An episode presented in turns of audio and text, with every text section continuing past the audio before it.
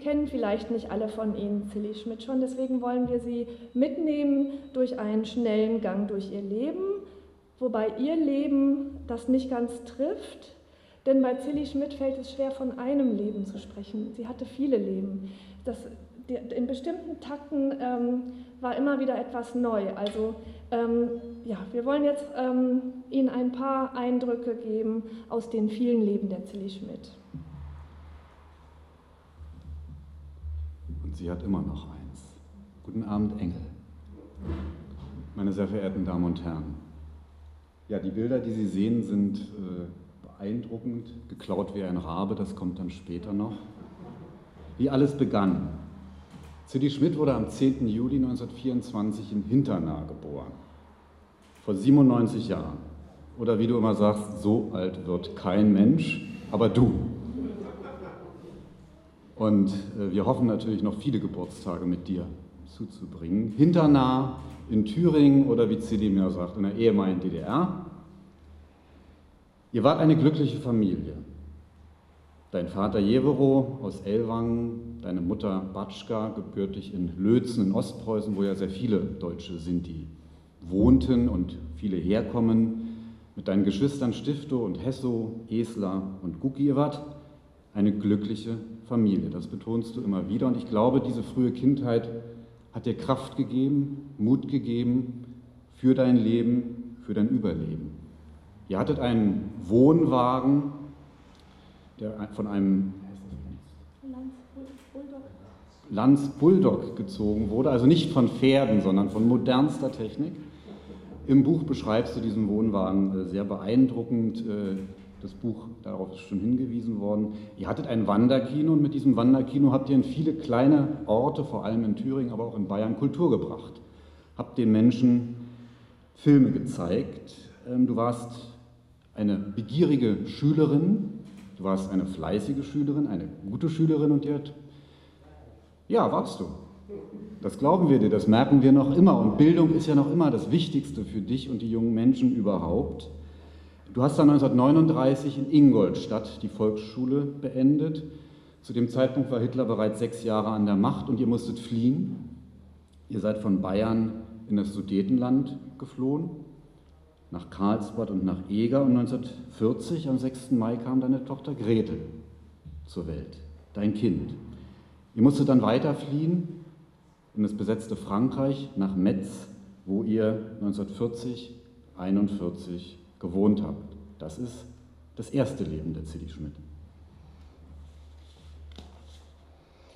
Dieses ähm, erste sehr glückliche Leben endete dann mit der jähen Verhaftung in Straßburg. Man könnte dieses zweite Leben ähm, überschreiben mit, die bringen nicht nur die Verbrecher weg. Das war ja, das war ja der Glaubenssatz, an den dein Vater dich, äh, sich in den Jahren davor immer gehalten hatte und äh, sich und euch Hoffnung gemacht hat, dass es so ähm, schlimm wohl nicht werden würde, aber es wurde dann so schlimm. Du wurdest sozusagen versehentlich äh, in Straßburg zusammen mit deinen Cousinen, die gesucht wurden, verhaftet und dann begann eine Odyssee durch zahlreiche Gefängnisse im Deutschen Reich, die zähle ich jetzt alle gar nicht auf. Und ähm, im Oktober 1942 fandest du dich dann in dem Lager Letti südlich von Prag wieder, wo zu dieser Zeit ähm, ausschließlich Roma und Sinti interniert waren unter unhaltbaren Bedingungen.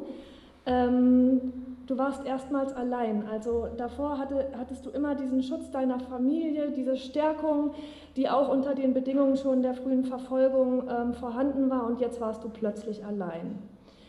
Ähm, und das ist jetzt auch schon das erste Bemerkenswerteste. Nach drei Wochen in Letti bist du weggelaufen. Du hast ähm, nach, die ganze Zeit nach Gelegenheiten gesucht, diese Situation zu beenden und bist geflohen mit zwei anderen, wurdest dann aber ähm, wenige Tage danach bei einer Razzia bei Verwandten aufgegriffen. Die Gestapo hat dich dann in ein auch sehr schlimmes Gefängnis nach Pankratz gebracht und von dort bist du dann nach Auschwitz deportiert worden, als, mit, einer, mit einer geringen Nummer als eine der ersten, die dort ankamen.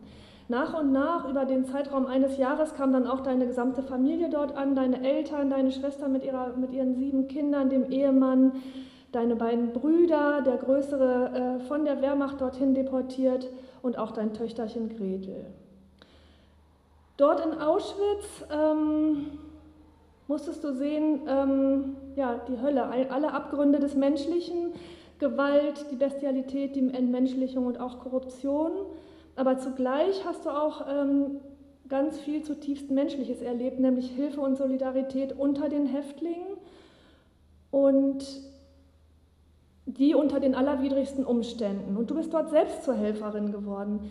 Du hast, wie du es immer selber sagst, gestohlen wie ein Rabe, aber nicht von den Menschen. Das ist dir ganz wichtig, das zu betonen.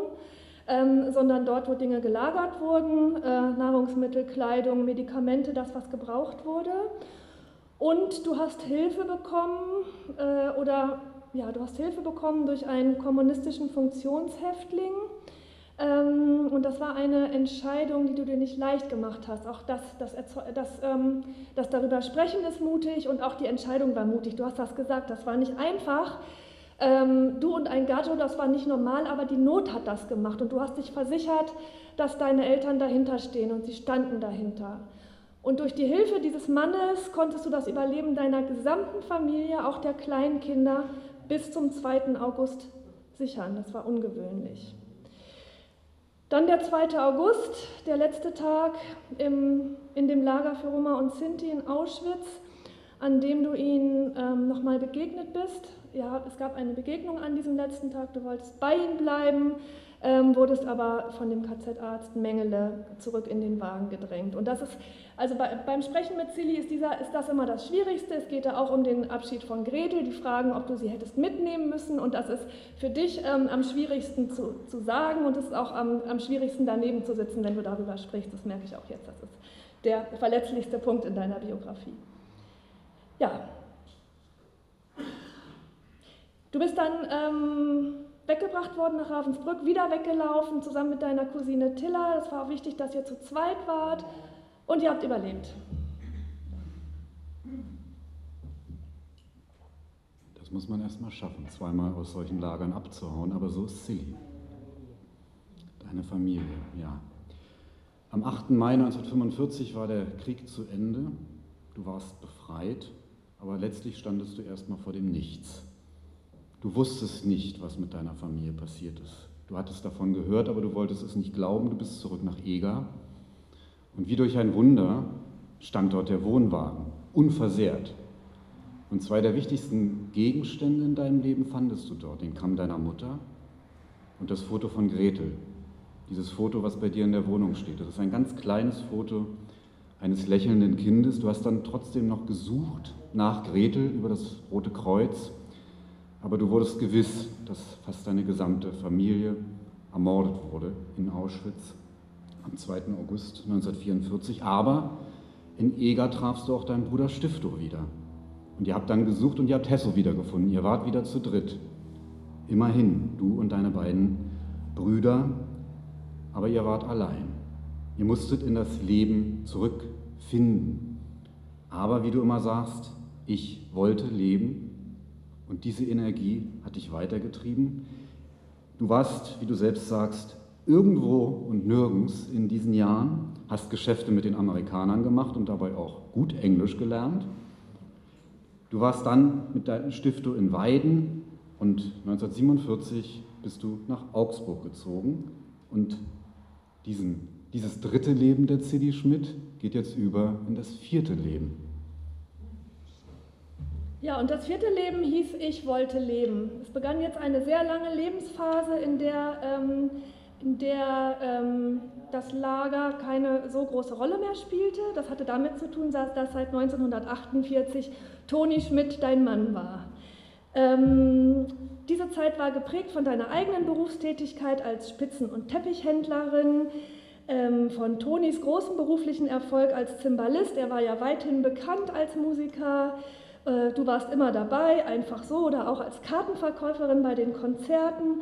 Und ähm, das, war ein, das war ein wirtschaftlich sehr erfolgreicher Lebensabschnitt, ein, ein Abschnitt mit, mit sehr viel Geselligkeit, mit sehr viel Zusammensein und Sein und Feiern, wie auch aus einigen dieser Fotos ganz gut ähm, deutlich wird, glaube ich. Ähm, ganz am Anfang dieses Lebensabschnitts gab es noch Schatten. Ähm, du hast erkannt, dass du an Depressionen leidest, aber hast das nicht einfach hingenommen, sondern sozusagen auch hier das Heft in die Hand genommen und dich ähm, entschlossen, mit Medikamenten dagegen anzugehen. Und ähm, auch sehr, sehr wichtig immer wieder Kinder, die es in deinem Leben gab, Kinder deiner Verwandten, die bei dir aufgewachsen sind, wie, wie deine eigenen Kinder. Eines von denen Unge Schmidt, ähm, eine ganz wichtige Person für, für manche hier im Raum. Und ähm, ja, das ist auch die Zeit deiner Hinwendung zum Glauben. Das ist in diesen Jahren passiert, ähm, wo du dich einer ähm, freichristlichen Gemeinde angeschlossen hast, ähm, wo du sagst, heute, das ist das Kapital, das dich am Leben hält, diese, diese Sicherheit, die du aus diesem, ähm, aus diesem Glauben da gewinnen kannst. Auch in diese Zeit gehört ähm, der Wechsel vom Leben im Wohnwagen in eine gemietete Wohnung in Mannheim.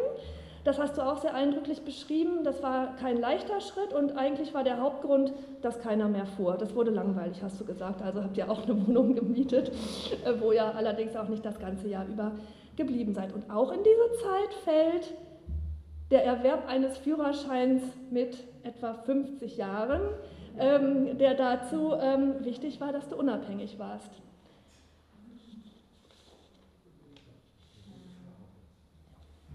Ja, und Toni wollte nicht glauben, dass du die Prüfung so glanzvoll bestanden hast, aber du hast sie beim ersten Anlauf bestanden. Das ist eben auch Zilli. Toni hattest du 1973 standesamtlich nochmal geheiratet und er war, wie du sagst, der Baum, an dem du dich festhalten konntest. Toni ist 1989 viel zu früh verstorben und dann beginnt das dritte nee, das fünfte Leben der Zilli Schmidt nach Tonis Tod, ähm, der Umzug auch nach Mülheim an der Ruhr und dein Leben dort, dein Leben mit Stifto und den Kindern dort, aber und auch dein Gemeindeleben. Aber letztlich warst du sowas wie untergetaucht. Du hast kein Leben als Überlebende geführt. Du warst ein ganz normaler Mensch, ein ganz dennoch besonderer Mensch. Und der Glauben hat dir weiterhin die Kraft gegeben. Und wie du ja jedes Mal sagst, du betest jeden Abend für uns, das merken wir, das spüren wir. Und dieser Glauben trägt dich.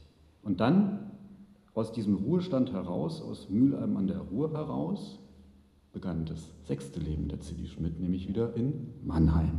Und da ist Renate nicht ganz unschuldig dran. Genau, also nachdem auch dein jüngerer Bruder verstorben war, ähm, war Mülheim dann auch nicht mehr der richtige Ort und Renate hat dann entschieden, das reicht, du kommst zurück nach Mannheim und hat den Umzug organisiert. Ähm, und da hast du ähm, ein weiteres Mal wieder eine, du kanntest Renate schon lange, aber wirklich auch nochmal eine enge familiäre ähm, Beziehung ähm, geschenkt bekommen durch Renate und ihre Kinder hier in Mannheim. Uwe hat es schon gesagt, also deine Geschichte war weitgehend unbekannt. Wir hatten relativ große Schwierigkeiten, wir wussten von dir, ähm, aber hatten Schwierigkeiten, dich zu finden. Diese Zilli Reichmann, nach der wir gesucht hatten, eine hochbetagte Auschwitz-Überlebende, war hier nicht bekannt. Und auch sonst nicht, bis wir irgendwann dein, ähm, deinen verheirateten Namen sagten. Ähm, und dass wir den überhaupt kannten, das haben wir zu verdanken Heiko Haumann, einem Basler Professor, der dich sozusagen entdeckt hat und dem du dich mit deiner Geschichte in zahlreichen Interviews erstmals geöffnet hast. Und es entstand dann ein Buch, die Akte Zilli Reichmann, ähm, in das diese ähm, langen, langen Gespräche, die ihr geführt habt, Eingang gefunden haben. Im Sommer 2018 haben wir uns dann kennengelernt. Ich bin ähm, mit durch die Vermittlung von Romeo Franz, der rief mich eines Tages an und sagte, ja, Jana, ich stehe jetzt hier vor der Wohnung von Zilli Schmidt, ich gehe da jetzt hoch, also was soll ich ihr sagen? Dann habe ich gesagt, ja, also guck ja mal, wie fit die ist, frag sie, ob wir sie besuchen können, wir würden gerne ein Interview mit ihr machen. Und du hast dann gleich eingewilligt durch diesen ähm, Türöffner Romeo. Ähm, dann bin ich mit Hamza Dedici und Veronika Patatschkova hergekommen und wir haben ein vielstündiges Interview über dein Leben geführt, das aufgezeichnet wurde. Es wurde daraus dann das Buch. Du bist im August 2018 erstmals nach Berlin gekommen, warst erstmals am Denkmal, hast dort deine erste öffentliche Rede gehalten. Ähm, Im April darauf ähm, das lange Zeitzeugengespräch in der tschechischen Botschaft, die völlig überfüllte Veranstaltung, wo die Leute auf den Treppenstufen saßen und es war eine extreme Veranstaltung. Die Leute haben geweint und herzlich gelacht. zugleich ähm, an diesem Abend.